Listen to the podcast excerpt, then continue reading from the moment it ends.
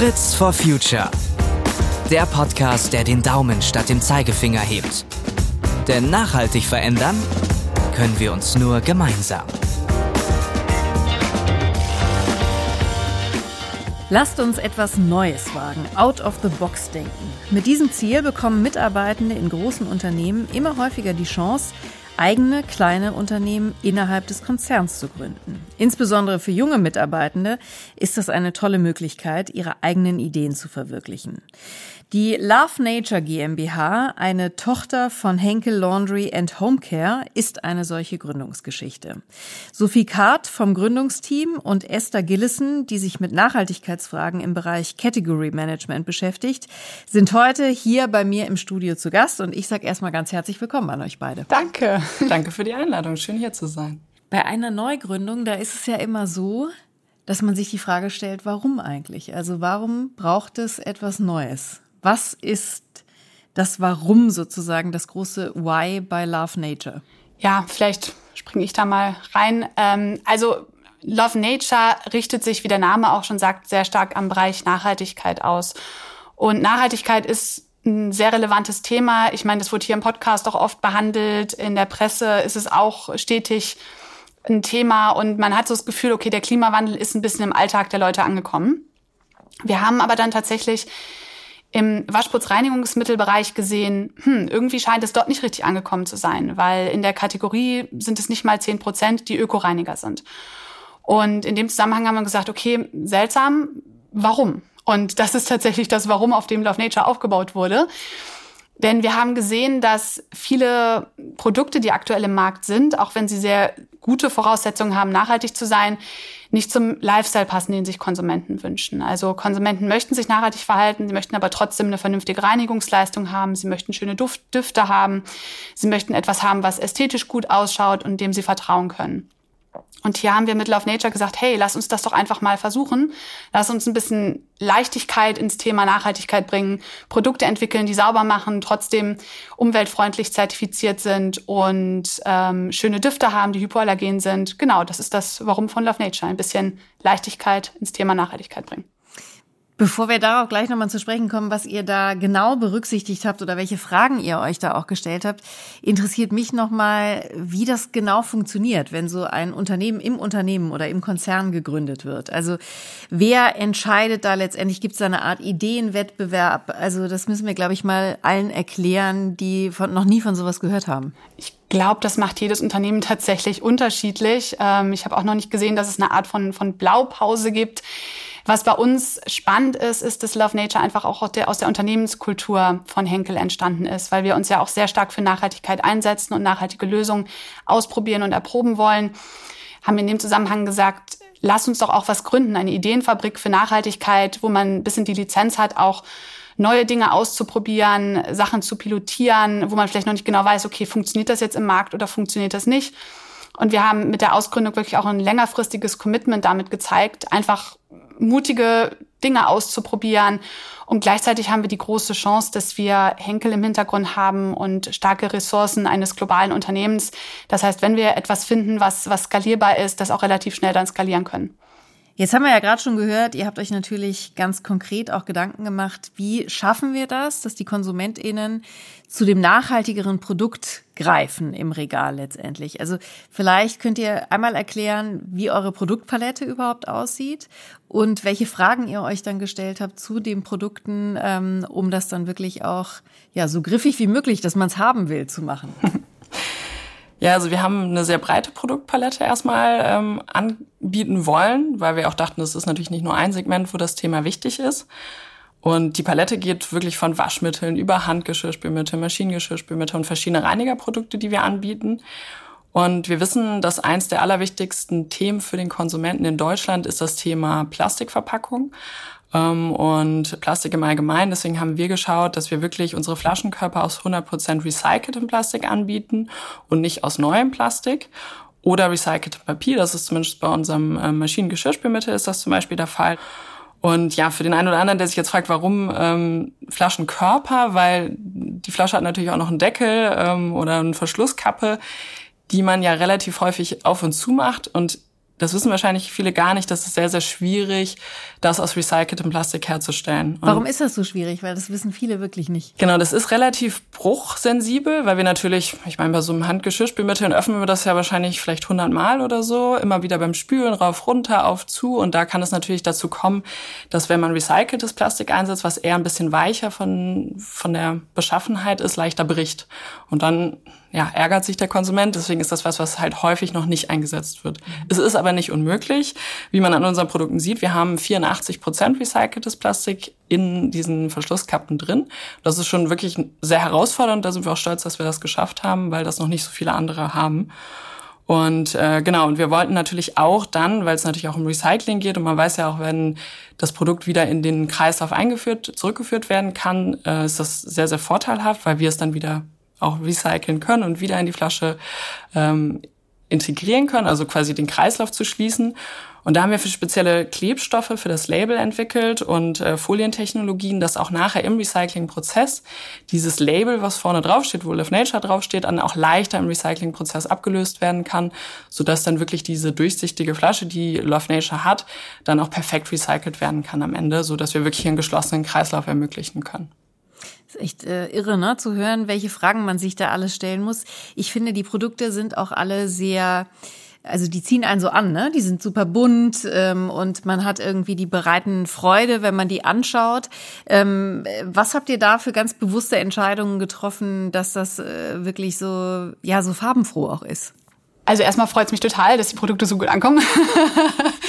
ähm, wir hatten tatsächlich eine relativ äh, lange Diskussion, auch was, was die Farbenfreude angeht, ähm, haben uns aber dann tatsächlich dafür entschieden, weil viele Konsumenten natürlich mit Farbe auch Leistung verbinden, Ästhetik verbinden und dafür steht Love Nature und wir möchten natürlich auch zeigen, dass es, dass es leistungsfähige Produkte sind, obwohl sie nachhaltig sind. Und wahrscheinlich würde man bunt auch nicht automatisch mit nachhaltig verbinden, oder? Genau. Das ist so ein bisschen genau. die Krux dahinter.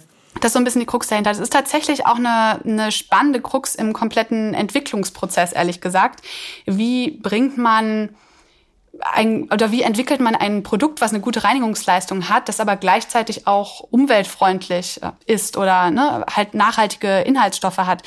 Weil wir haben im Entwicklungsprozess auch festgestellt, dass viele aktive Waschsubstanzen oder aktive Reinigungssubstanzen, die, die leistungsstark sind, auch auf Erdöl basieren. Und das ist was, was wir im nachhaltigen Produkt mit Love Nature einfach nicht einsetzen. Das heißt, wir haben auch im Entwicklungsprozess geschaut, okay, wie kann man denn da tatsächlich mit einem nachhaltigen und pflanzlich basierten Aktivsubstanzen arbeiten und trotzdem eine vernünftige Reinigungsleistung bringen. Im Waschmittel zum Beispiel gehen wir auch sehr stark über Enzyme hier, um auch bei geringen Temperaturen gute Reinigungsleistungen zu haben. Ähm, wir haben bei Love Nature auch gesagt, okay, ja, es sind bunte, knallige Produkte, die schön riechen, aber wir wollen trotzdem transparent sein. Wir wollen alles zeigen, was in den Produkten ist und erklären, warum es in den Produkten ist. Wieso haben wir uns dafür entschlossen? Was davon ist pflanzlich basiert? Was davon ist nicht pflanzlich basiert? Welche Funktion hat es? Um hier halt auch einfach im Thema Nachhaltigkeit, was ein sehr komplexes Thema ist, eine gewisse Art von Transparenz und Augenhöhe mit den Konsumenten aufzubauen. Ähm, und unsere Zertifizierungen zum Beispiel sind auch ein Bereich. Wir sind EU-Eco-Label zertifiziert, was auch nochmal ein externer Validation unserer, unserer Nachhaltigkeitsaspekte ist. Und was auch ganz spannend ist, und das glaube ich auch nicht so viele Konsumenten wussten, mir war es auch nicht bewusst, bevor ich in die Produktentwicklung gegangen bin, ist, dass das EU-Eco-Label nicht nur die Nachhaltigkeit von Produkten zertifiziert, sondern auch guckt, okay, machen Sie jetzt sauber oder machen Sie nicht sauber. Also man muss tatsächlich bei jedem Produkt, was man da registrieren möchte, einen, einen Waschtest oder einen Reinigungstest machen ähm, und den auch erstmal bestehen, was gar nicht so einfach ist, weil es auch gegen Standardprodukte gemessen wird. Und das sind alles Dinge, die wir dann bei Love Nature gesagt haben, okay, die sind uns wichtig. Und ja, wir sind farbenfroh, aber wir sind auch nachhaltig. Ja, wir riechen gut, aber unsere Düfte sind hypoallergen. Also aus allem eine Balance zu finden, damit man sagt, das bedeutet nicht unbedingt, Nachhaltigkeit bedeutet nicht, du musst auf alles verzichten, sondern Nachhaltigkeit bedeutet, bewusste Entscheidungen zu treffen. Wollt ihr denn, dass es als nachhaltige Produktpalette wahrgenommen wird oder einfach als gute Produktpalette? definitiv als nachhaltige Produktpalette. Ich meine, das sagt ja auch der Name Love Nature. Aber es, das war uns auch ganz wichtig. Wir sind, wir möchten nicht als der typische Ökoreiniger wahrgenommen werden, weil wir möchten nicht in diese 10 Prozent und uns mit den, mit den restlichen 10 Prozent, die eh schon im Markt sind, streiten und sagen, hey, jetzt gib mir. Aber nein, wir möchten, dass die restlichen 90 Prozent der Konsumenten von denen eine große Anzahl sagt, boah, ja, Klimawandel ist super relevant für mich. Wir möchten, dass die sich für Love Nature entscheiden. Wir möchten, dass die kleine Schritte Richtung Nachhaltigkeit gehen. Und ähm, wir wissen aber auch, dass man dafür in den Lebensstil passen muss. Und, und das ist unsere Ambition mit Love Nature. Ich würde ganz gern auch noch ergänzen zu dem, was Sophie gerade gesagt hat, diese vielen Herausforderungen, die wir jetzt vielleicht intern hatten, um das Produkt zu entwickeln. Da sind natürlich auch Herausforderungen beim Konsument, bei uns allen, weil wir müssen natürlich erstmal schauen, bei diesen ganzen Anzahl an Artikeln, die wir wirklich auch haben im Handel, müssen wir uns jeden Tag ja entscheiden. Innerhalb von Sekunden treffen wir eine Kaufentscheidung. Und innerhalb von dieser Masse an Produkten müssen wir ja dann erkennen, was ist eigentlich nachhaltig. Und ähm, ja, du hast gerade gesagt, Sophie, wir haben eigentlich das Thema Nachhaltigkeit ist extrem wichtig. Ich meine, Fridays for Future, wir haben es gerade gehört, du kannst keine Tageszeitung mehr aufschlagen, ohne über Nachhaltigkeit zu lesen. Alle sind auch mittlerweile, glaube ich, sehr gut informiert. Aber trotzdem ist unser Marktanteil, gerade schon erklärt, von diesen Wasch- und Putzmitteln unter 10 Prozent, was halt wirklich wenig ist. Und noch nicht genug, um da wirklich eine Welle zu starten Richtung Nachhaltigkeit. Und äh, wir haben dann versucht, in meinem Team mal zu analysieren und mit Befragungen herauszufinden, warum ist das eigentlich so? Warum kaufen die Konsumenten nicht eigentlich mehr, wo sie ja eigentlich angeben, dass sie sich nachhaltig verhalten wollen? Und da haben wir total interessante Erkenntnis gewonnen, nämlich haben 44 Prozent gesagt, dass sie nachhaltige Artikel nicht finden können. Und das sind die, die wirklich schon nachhaltig einkaufen. Also das sind die, die kaufen sowohl im Food-Bereich als auch im Kosmetikbereich schon nachhaltige Artikel. Also wirklich so extreme Nachhaltigkeitskäufer, die sich schon intensiv damit auseinandergesetzt haben. Und wenn die beantworten, dass sie die Artikel nicht finden können, dann können die anderen, die sich nicht so intensiv damit auseinandergesetzt haben, erst recht die Artikel nicht finden. Ah, das ist ja wirklich eine interessante äh, Begründung total spannend. Und wir haben dann geschaut, okay, wo wird die Kaufentscheidung getroffen? Die wird hauptsächlich am Regal getroffen. Da sind wir natürlich einmal in der Verantwortung, dass unsere Produkte das natürlich auch zeigen müssen. Love Nature macht das jetzt sehr gut. Ist einmal im Namen, Love Nature. Dann haben wir natürlich die Labels, von denen Sophie gerade gesprochen hat, die natürlich schon mal schneller eine Wiedererkennbarkeit haben zu dem Thema. Aber wir haben natürlich auch den Handelspartner, mit dem wir uns austauschen müssen und sprechen müssen. So was könnt ihr vielleicht am Regal machen? Vielleicht reichen grüne Schilder, vielleicht ist es eine Umrandung um das Produkt, vielleicht stehen die alle nebeneinander, die Produkte, damit einfach innerhalb von dieser sehr, sehr kurzen Entscheidungsphase dann doch mal eher Richtung Nachhaltigkeit entschieden wird und der ein oder andere dann vielleicht von einem konventionellen Produkt auf ein nachhaltiges umswitcht. Finde ich super spannend, äh, das auch nochmal so als Erkenntnis mitzunehmen, dass halt, äh, das habe ich jetzt richtig verstanden, gerade in eurem Bereich, also äh, Wasch- und Spülmittel etc., dass es da so ist, dass viele Menschen angeben, ich finde da noch gar nicht wirklich das nachhaltige Produkt. Also sehr, sehr spannende Geschichte. Zur Nachhaltigkeit gehört ja auch dazu, dass wir eine Entwicklung äh, haben hin zu Abfüllstationen. Das sehen wir bei ganz vielen äh, Marken, bei ganz vielen Herstellern inzwischen auch. Habt ihr sowas auch? Ja, auf jeden Fall. Wir haben im Nachhaltigkeitsbereich Esther hat schon sehr stark gesagt, was wir im ganzen Verpackungsbereich gemacht haben. Und unsere Strategie ist rund um Reduce, Reuse, Recycle, wie es so schön in Englisch heißt. Und Reuse ist ein ganz wichtiger ist ein ganz wichtiger Punkt, auf den wir uns auch beziehen. Und hier haben wir insgesamt jetzt 55 Stationen im deutschen Markt. Aber hier kommt man wieder zu dem Thema, je komplizierter es für Konsumenten wird, das anzuwenden, umso seltener machen sie es. Also das heißt, es läuft nicht so gut wie vielleicht erwartet, oder? Es läuft tatsächlich besser als erwartet. Äh, wir haben jetzt fast 70.000 Abfüllungen auch schon auf den Stationen. Wenn man überlegt, wir haben nur 55, die jetzt auch in Deutschland verstreut sind, ist das, ist das tatsächlich eine gute Zahl. Aber wir haben auch gemerkt, man muss tatsächlich den kompletten Prozess noch mal ein bisschen mehr überdenken und schauen, wie kann man es denn tatsächlich noch einfacher für die Konsumenten machen. Wir haben schon diese vollautomatischen Stationen, wo man eine User Journey hat, die einen ähm, durchführt und einem versucht zu erklären, okay, wie, wie befülle ich, wie, äh, was muss ich machen, wo muss ich draufdrücken, welches Produkt kann ich auswählen. Aber wir haben auch dann zusammen, vor allem am Anfang, als wir die Station gelauncht haben, auch mit dem Handel zusammen, da kann Esther vielleicht auch noch mal später was zu erzählen, recht viel auch überlegt und optimiert, die User Journey nochmal optimiert. Wir haben unsere Labels optimiert, weil wir zum Beispiel auch gesehen haben, okay, hinten der QR-Code, den man scannen muss, um die, um die Flasche nachzufüllen, der war nicht besonders sichtbar. Man hat das nicht gleich verstanden. Der Scanner hat ihn nicht gleich aufgenommen. Der Sticker, der ausgedruckt wurde, es war Konsument nicht besonders klar, wo soll der denn hinten auf dem Produkt drauf. Ähm, genau, und haben halt auch in dem Zusammenhang versucht, einfach viel zu adaptieren und viel zu, äh, zu verbessern. Aber es ist tatsächlich eine Lösung, da muss man sich erst noch dran gewöhnen und da gibt es bestimmt noch viel Ausbaupotenzial. Wir sehen ja auch aktuell auf dem Markt, dass es unglaublich viele andere Lösungen gibt im Bereich Nachfüllen, die ausprobiert werden, ob es jetzt Konzentrate sind, ob es kleine Dollpacks sind. Da gibt's ja viel, was ausprobiert wird. Und ich glaube, so versucht jeder seinen Weg zu finden, um Plastik zu reduzieren und zur neu, zur gleichzeitigen oder zur Wiedernutzung zu motivieren. Und das machen wir halt mit Love Nature auch. Vielleicht kannst du darauf direkt nochmal eingehen, Esther. Also auch diese Kommunikation mit dem Handel, dass man dann gemeinsam guckt, was funktioniert oder wo hakt's noch.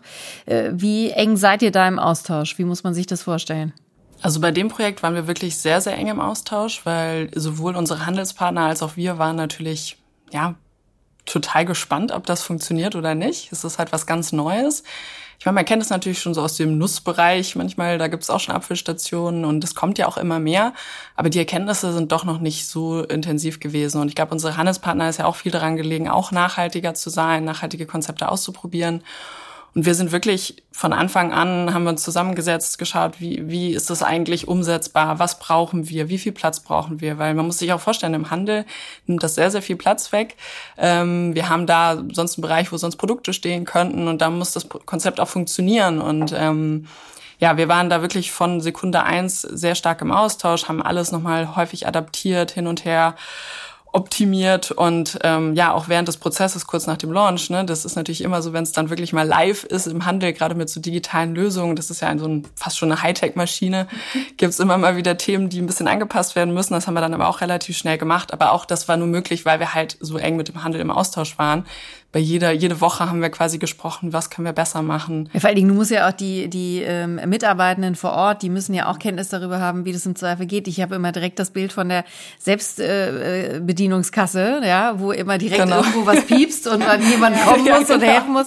Und äh, du brauchst ja immer jemanden, der sich damit auch auskennt. Ja, du brauchst wirklich auch von den Mitarbeitern ähm, ja ein großes Verantwortungsgefühl und auch ein Verständnis dafür und auch ein gewisses Willen natürlich, der auch da ist, äh, das halt mitzutragen. Und unser Außendienst auch hat da sehr stark geholfen, auch, dass wirklich man da stark in den Austausch geht, dass auch die Handelsmitarbeiterinnen sich nicht alleingelassen fühlen mit dieser Station. Und wenn es mal ein Problem gab, da waren wir wirklich auch sehr eng im Austausch. Und mittlerweile haben sich, glaube ich, auch die kleinen Probleme, die es gab, ganz gut gelöst.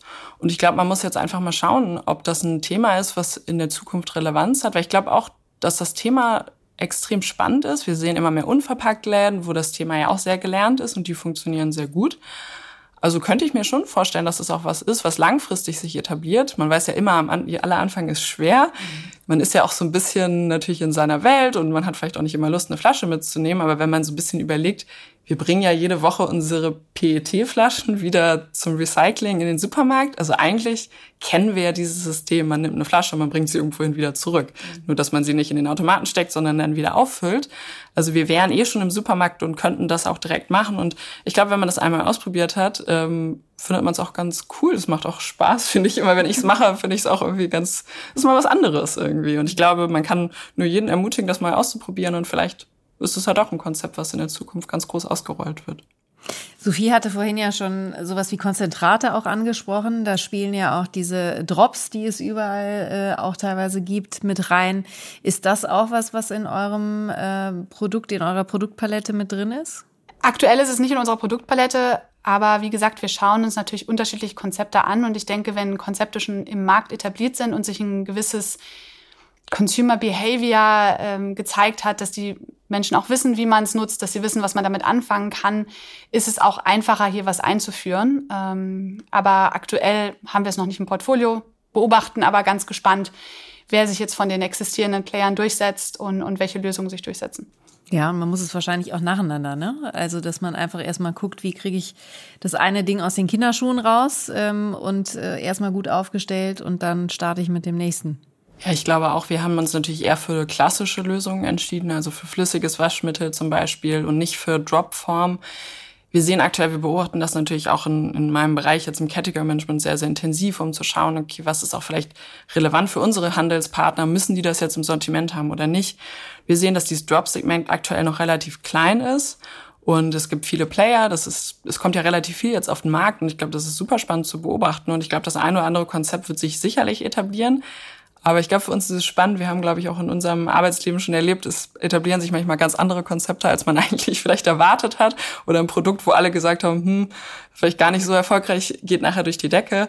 Und ich glaube, das ist total spannend, da mitzuverfolgen, ob das was ist, wo wir vielleicht uns in Zukunft auch aufstellen oder vielleicht auch eher nicht.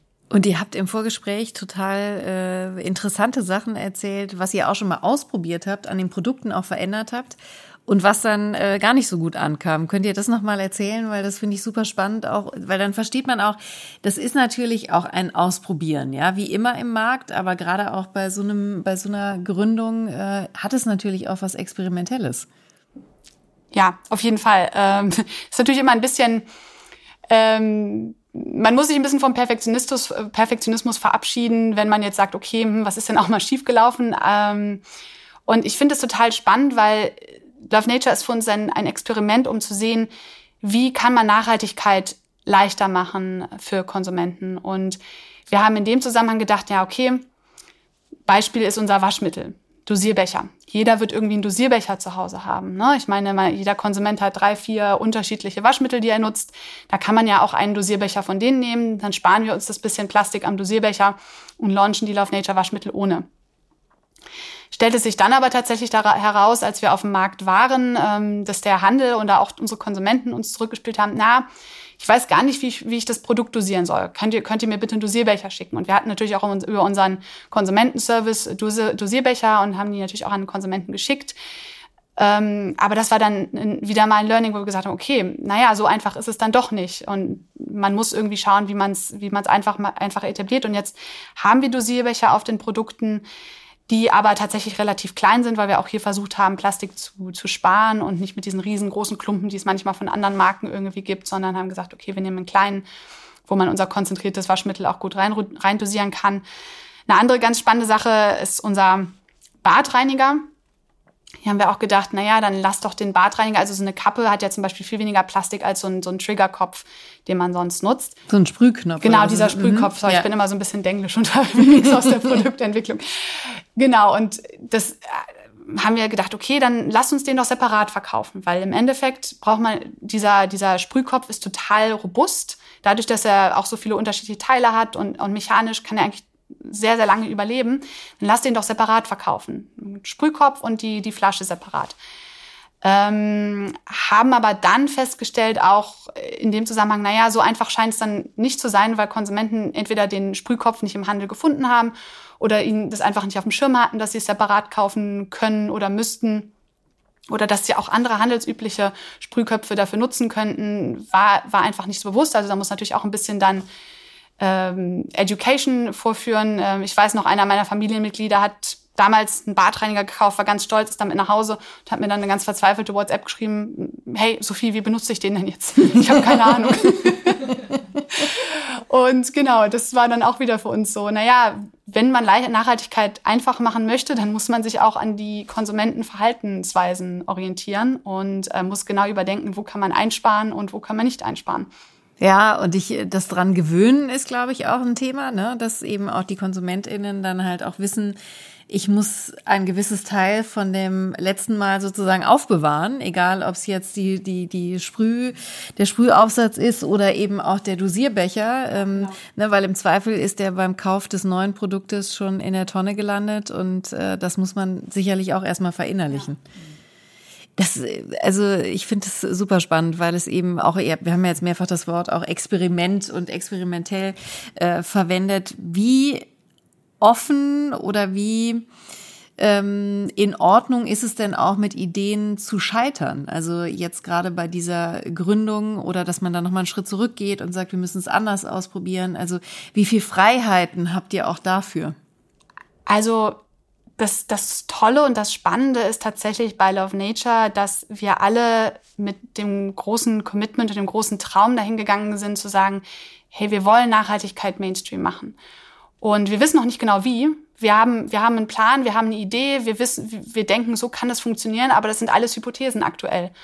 Und da sind wir auch ganz offen tatsächlich an den Handel rangetreten und haben gesagt, hey, das ist unser Konzept, das haben wir getestet, das sind die Produkte und das kommt super an habt ihr nicht Lust, das mit uns zusammen auszuprobieren? Ähm, und Esther weiß da auch ganz viele Details, weil wir hatten relativ viele lange, tiefe Diskussionen.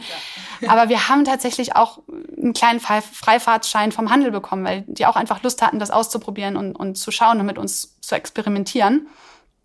Deswegen haben wir tatsächlich mit Love Nature da relativ viel Freiraum auch bekommen. Und wir scheuen uns auch nicht zu sagen, wenn Dinge mal nicht so funktioniert haben. Also das ist eh was, bei so einer Neugründung muss man sich einfach vom Perfektionismus und von perfekten Prozessen zu einem gewissen Grad verabschieden und sagen, naja, es ist jetzt auch mal okay, wenn es nicht funktioniert hat. Das heißt ja nicht, dass es schlecht war, aber man hat was gelernt. Und jetzt aus, aus Richtung oder aus Blickwinkel des ähm, Mutterkonzerns, also wie viele Freiheiten habt ihr da? Gibt es da ganz klare Vorgaben, wann seid ihr erfolgreich und wann seid ihr gescheitert? Oder sehen die das tatsächlich auch als Experiment und lassen euch erstmal an der langen Leine? Ich glaube, es ist halt relativ schwer, mit diesen Gewohnheiten zu brechen, die wir gerade in unserer Kategorie auch so sehr haben. Und das ist, glaube ich, kein Prozess, der von heute auf morgen stattfindet. Und ich glaube, das ist das, was halt auch oft erwartet wird. Oh, in drei Monaten war vielleicht gar nicht so erfolgreich, wie wir es erwartet hatten, aber was haben wir eigentlich erwartet? Und ich glaube, wir haben was Gutes getan. Wir investieren jetzt in die Zukunft, in das Thema Nachhaltigkeit, weil wir auch wissen, dass unser langfristiger Unternehmenserfolg vom Thema Nachhaltigkeit abhängt und auch von unserer Welt natürlich. Also wir geben halt was zurück, wir investieren in Nachhaltigkeit und auch in die Zukunft, in der wir alle leben und in der wir alle einen Platz haben.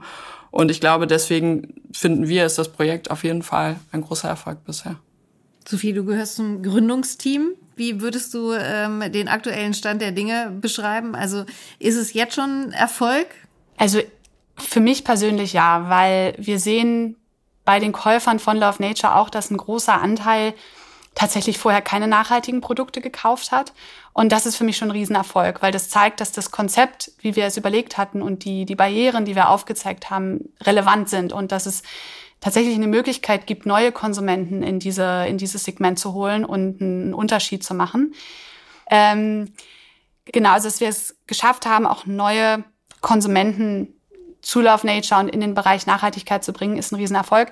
Was für mich auch ein Riesenerfolg ist, ist jetzt natürlich sehr intern gesprochen, aber jedes Mal, wenn ich einfach das Commitment von dem Team sehe und die Leidenschaft, wie das Team dahinter ist, weil was man natürlich auch dazu sagen muss, ein Unternehmen im Unternehmen gründen, das ist das erste Mal, dass wir das machen, das ist für alle komplett was Neues, es sind neue Prozesse, aber jeder war einfach oder ist immer noch so überzeugt von dem Gedanken für das, was Love Nature steht, dass sie mit voller Begeisterung dahinterher sind, ein riesen Commitment auch haben und, und versuchen, die, die extra Mile zu gehen und, und Sachen zu verändern. Und, und das ist für mich tatsächlich auch noch ein Erfolg. Also es ist nicht nur der finanzielle Erfolg, den wir auf dem Markt haben oder der Erfolg, den wir mit den Konsumenten haben, sondern auch der Erfolg, den wir mit unseren Mitarbeitern, mit unseren Kollegen haben, ähm, einfach hier auch ein, eine Leidenschaft zu haben für ein, für ein Produkt und für eine Marke. Und das ist als Gründer auch eine super spannende Sache.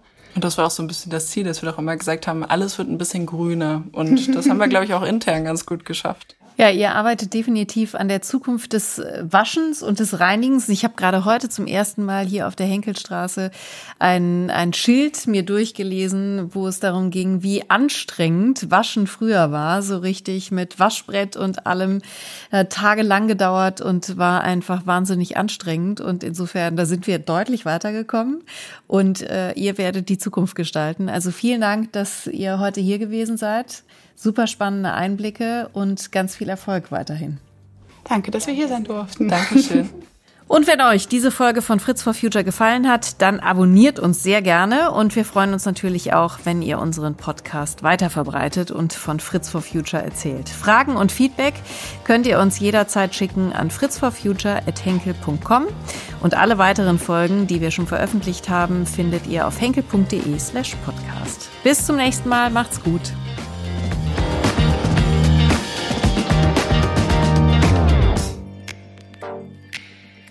Fritz for Future. Der Podcast, der den Daumen statt dem Zeigefinger hebt. Denn nachhaltig verändern können wir uns nur gemeinsam.